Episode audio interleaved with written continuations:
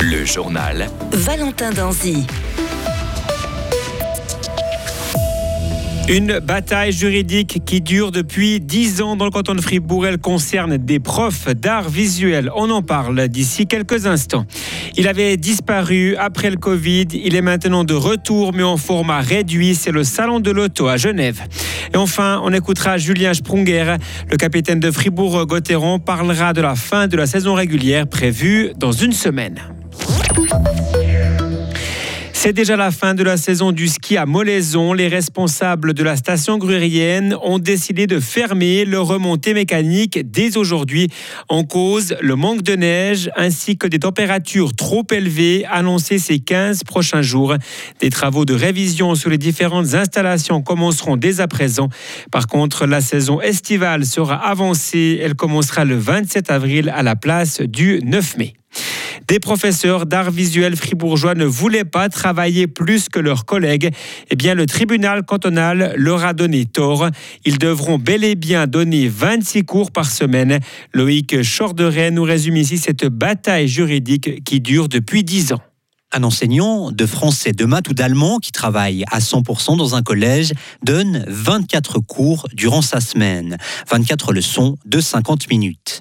Par contre, un professeur d'art visuel ou de sport doit lui en dispenser 26 pour le même salaire, environ 9000 francs bruts par mois après 5 ans. Sauf que trois enseignants d'art visuel fribourgeois estiment que ce n'est pas juste. Ils doivent enseigner plus d'heures de cours que leurs collègues alors qu'ils ont la même formation et la même charge de travail. Ils demandent donc, eux aussi, d'enseigner 24 leçons par semaine, pas plus. Une requête déposée en 2013. Depuis, la bataille a été rude entre ces trois enseignants et le Conseil d'État fribourgeois. L'affaire est même montée jusqu'au tribunal fédéral.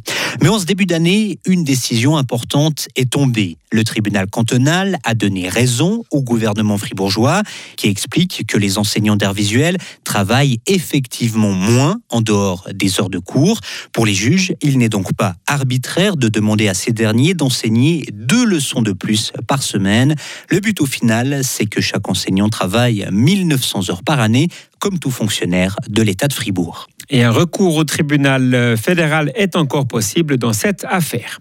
Dans le canton de Vaud, à présent, un détenu est mort aux établissements de la plaine de l'Orbe. Il avait 73 ans et était euh, découvert inanimé dans sa cellule, a-t-on appris aujourd'hui.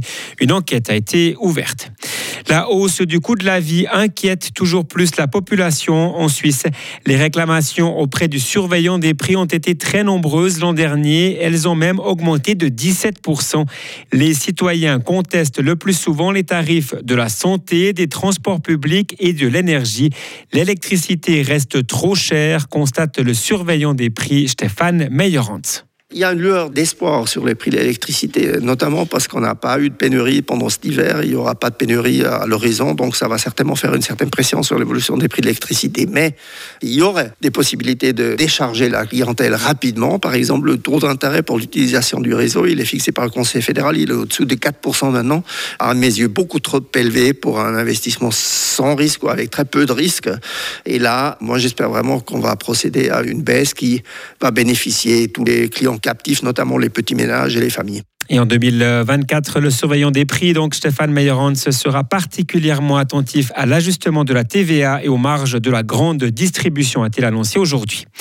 La semaine est marquée par le retour du Salon de l'Auto à Genève. Après quatre éditions annulées, le salon a rouvert ses portes à la presse. C'était ce matin un salon en version réduite avec seulement une vingtaine de constructeurs présents à Palexpo.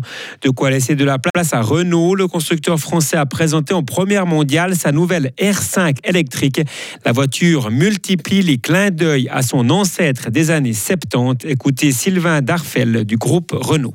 Alors c'est vrai que c'est un peu triste malheureusement de voir qu'il y a aussi peu de marques de présentes. Ça nous a permis effectivement de monopoliser l'attention. On a un véhicule compact, résolument urbain, moins de 4 mètres de long, qui reprend quelques codes stylistiques de la première Renault 5 des années 70.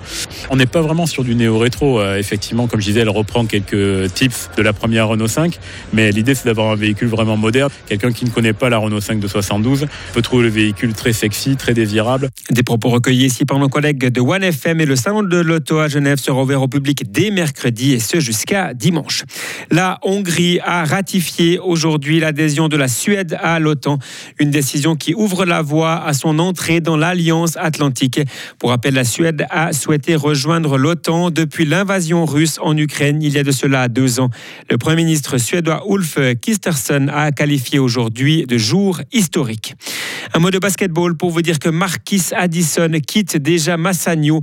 Arrivé au début du mois de janvier, l'Américain le club tessinois pour retourner à Saint-Chamond en Pro B française. Massagno occupe pour l'heure la deuxième place du championnat de Suisse derrière le Fribourg Olympique.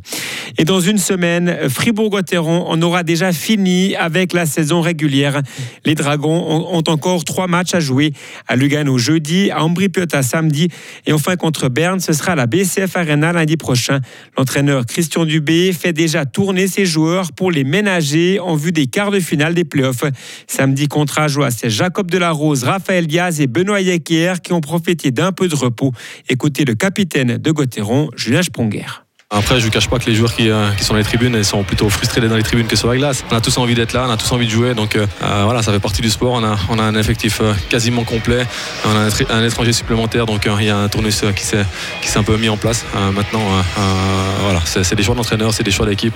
On sait que beaucoup de choses arriver aussi pendant les playoffs. Donc on doit être prêt à pas mal de, scénarios. Et puis c'est à nous de faire avec. Et Gauthieron est assuré de terminer premier ou deuxième du classement. Les Dragons joueront donc le premier match des quarts de finale des playoffs le 16 mars prochain. Ils affronteront une équipe issue des pré-playoffs. Retrouvez toute l'info sur frappe et frappe.ch. Radio FR. Quelle est la couleur du ciel? Le ciel va rester couvert pour la journée de mardi avec de faibles averses. La neige va tomber jusque vers 1300 mètres. Le thermomètre va indiquer 9 degrés au maximum. Le temps sera toujours nuageux pour mercredi, mais normalement sec. Le soleil est à nouveau attendu pour jeudi avec du stratus le matin sur le plateau. Il va faire de 9 à 12 degrés.